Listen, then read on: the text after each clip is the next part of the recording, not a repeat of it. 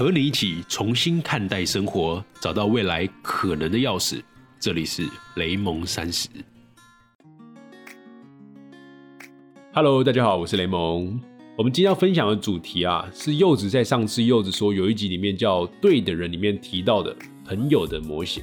然后这个朋友的模型，其实是我在二零一七年上 TEDx 去分享的时候讲的一个主题，叫“分享的力量”。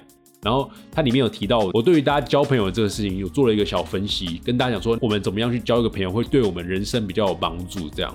然后柚子拿去使用。所以我们今天呢，想把这个模型展开来讲，就我们特别邀请到柚子进来当我们今天的听众，然后进行跟我们一个对话。嗯，嗨，我是柚子。对，所以，我们今天不只是回顾当时二零一七年分享的朋友模型，还会讲这三年之中，就是现在已经二零二零年了嘛。那这三年之中，我在交朋友的过程中，或是我出社会之后，看到了这个模型中有哪些需要调整修正的？嗯，一个进化版吗？对，所以今天的朋友的模型就是一个进化版本。随时间在变化，然后人也在成长，那其实过往的模型虽然还是可以用，可是有些地方要做一些小小的调整。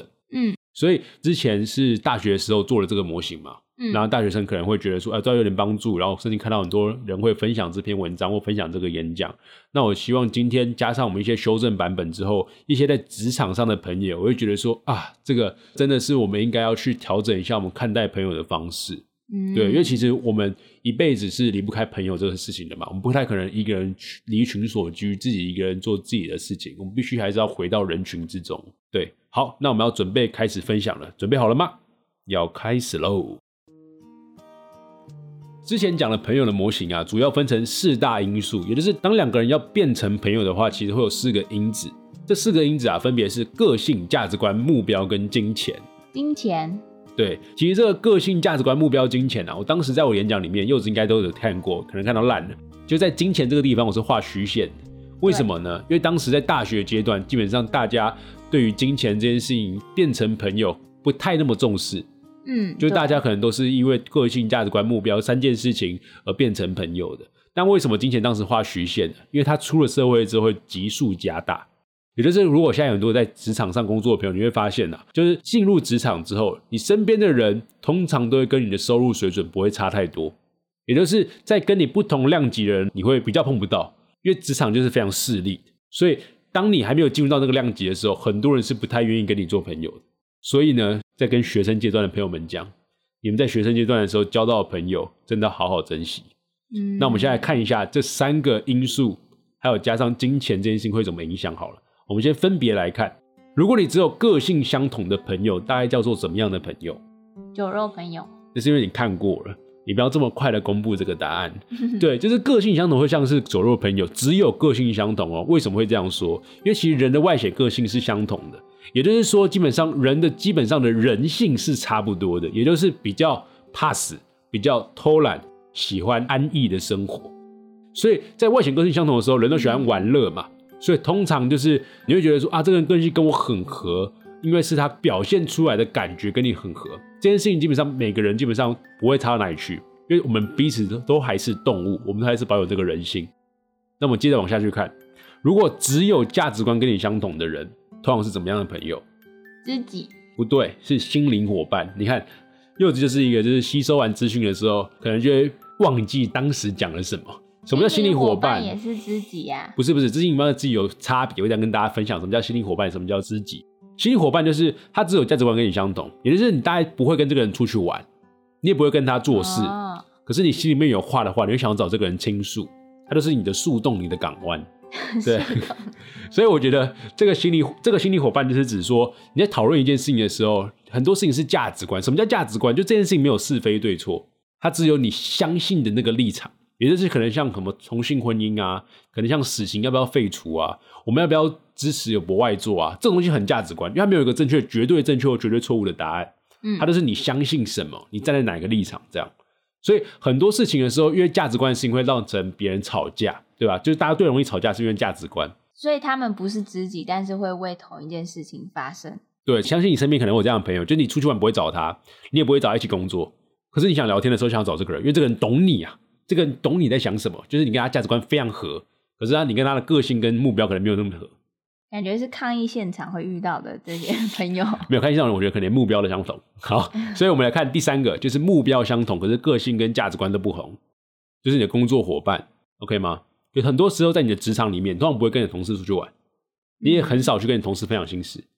嗯可是呢，你在工作的时候会找他，因为你觉得他工作的时候靠谱，我们可以一起达成目标，然后满足老板，然后获取奖金，棒，他就是工作伙伴，好吧？那我们集合来看，如果个性跟价值观都相同的朋友，会是什么样的朋友？知己，这个才是知己。你的知己不会不跟你出去玩吧？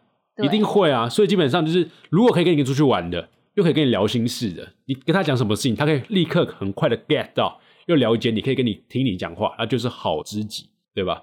那如果三个都相同呢？是你的知己，还跟你有相同的目标，而且还一段时间的，这就是柚子说里面讲到对的人，也就是人生伴侣。就是我其实很相信这件事情，也就是如果一个情侣他没有跟你有相同共同的目标，你相信我，你们很快可能就会分手了。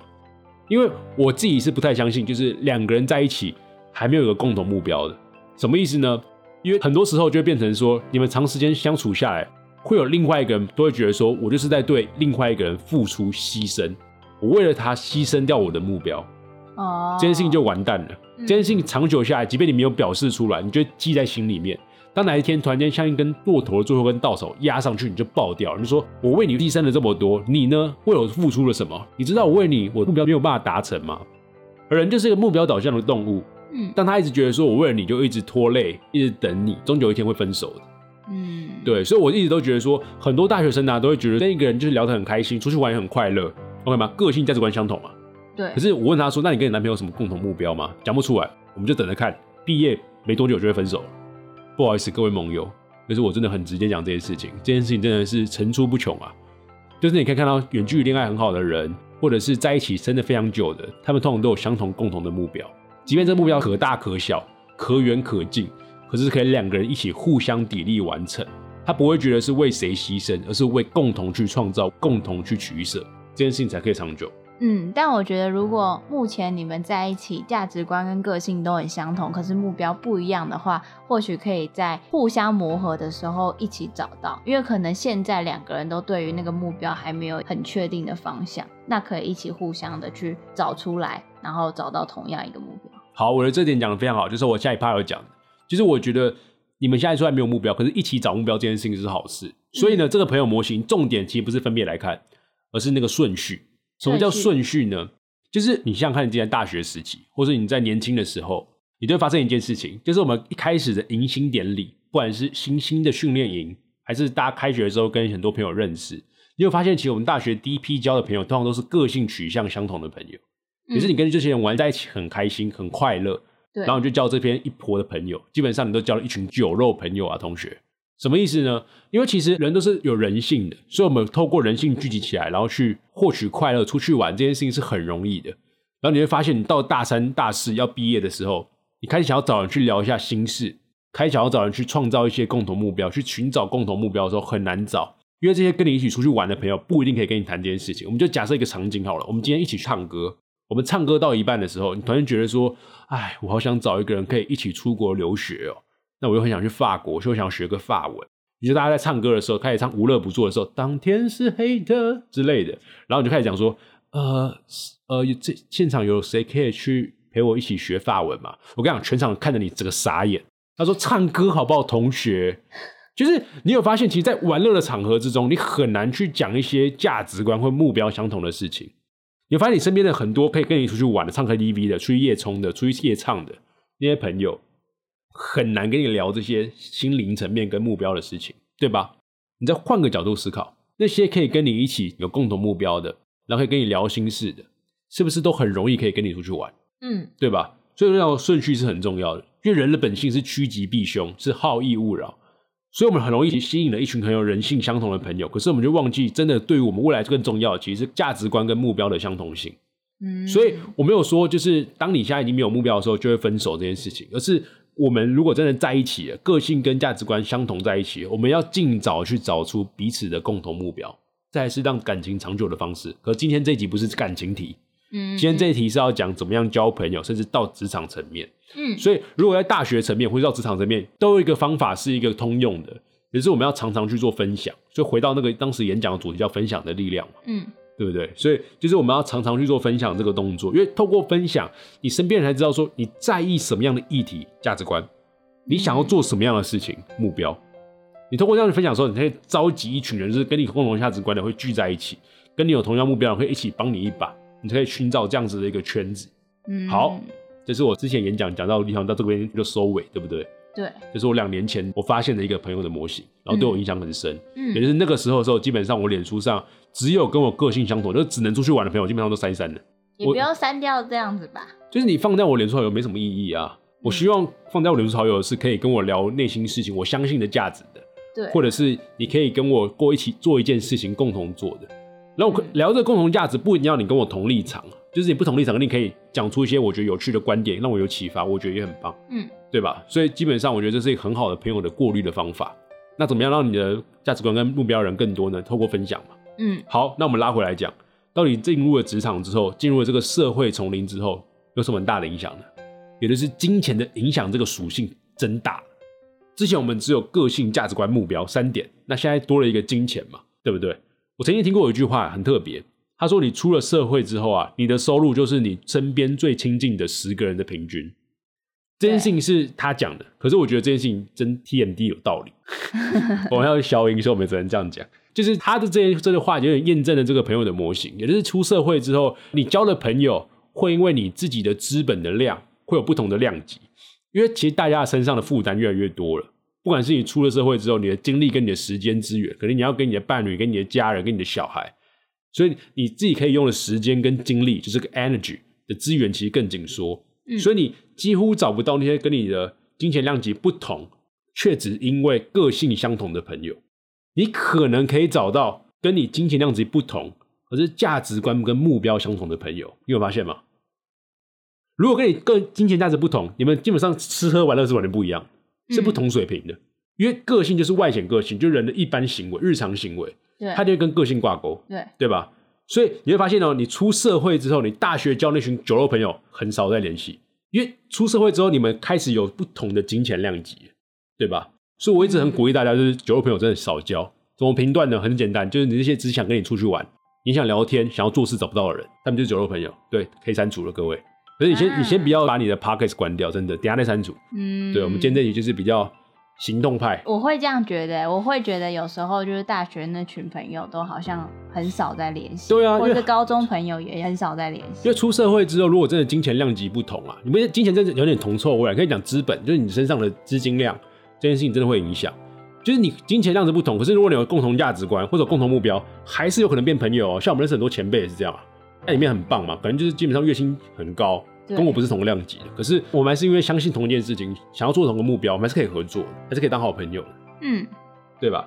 所以其实大学的时候，我相信大家都会开始交很多朋友，广交、广结善缘，这个叫扩散触及，我觉得没有问题。对可，是，在出社会之后，绝对要懂得取舍跟过滤。然后金钱这个出来之后，你才意识到，原来之前交那些酒肉朋友，真的都可以删除。嗯，就是其实社群网站很可怕。前阵子你不是做一个三十天计划嘛？嗯然，后我就有个学弟嘛，他做完三十天之后，他自己有几个想法。第一个想法是他觉得自己有点神奇的感觉，也就是他以前不太会把他自己的个人生活发出来。嗯，可他这一次就开始不断发出来，现在一点点不舒服。可他说这不舒不舒服其实是好的，因为其实人就是太习惯舒服的环境，所以你不会去做改变，你不会去挑战自己，不会让自己更好。这是第一点，他觉得不舒服，所以他觉得不舒服怎么办？他发现说他的好友里面可能有很多人跟他好像没什么交集，就没有相同的价值观，没有相同的目标。那为什么我要让他看我的生活？我觉得不太舒服，让他看我的生活这样。对，所以把它删掉。这件事情是好事，所以他当时在删的时候，心里面有点疙瘩，就不知道敢不敢删。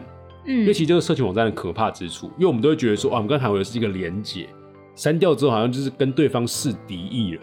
嗯，其实不会，真的，像你爸妈那个年代，我们没有爸妈没有社群网站，如果妈妈不喜欢一个人会怎么样？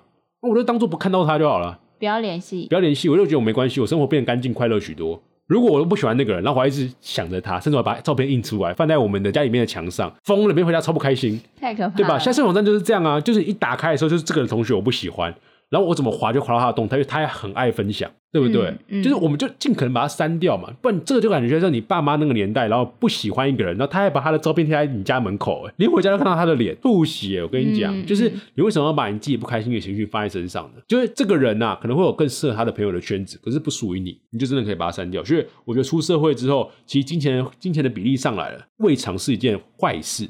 它反而让大家知道说，其实我们真的是应该要好好的培养价值观跟目标相似的朋友。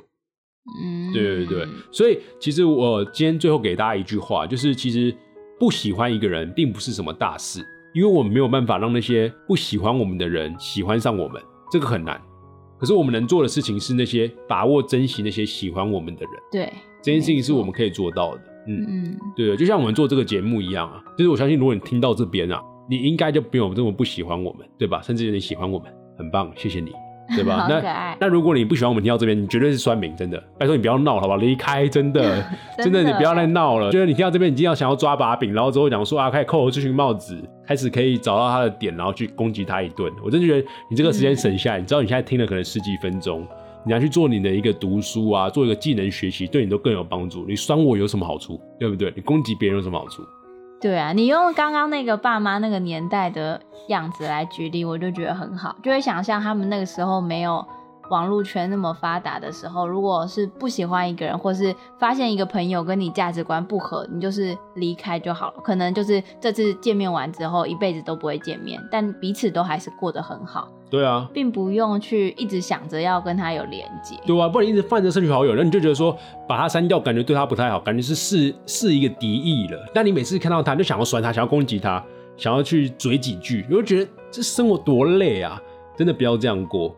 你直接嗯把它删掉，其实也是一种跟跟他讲说，就是啊，我们真的不要再互相往来，是对彼此是好事。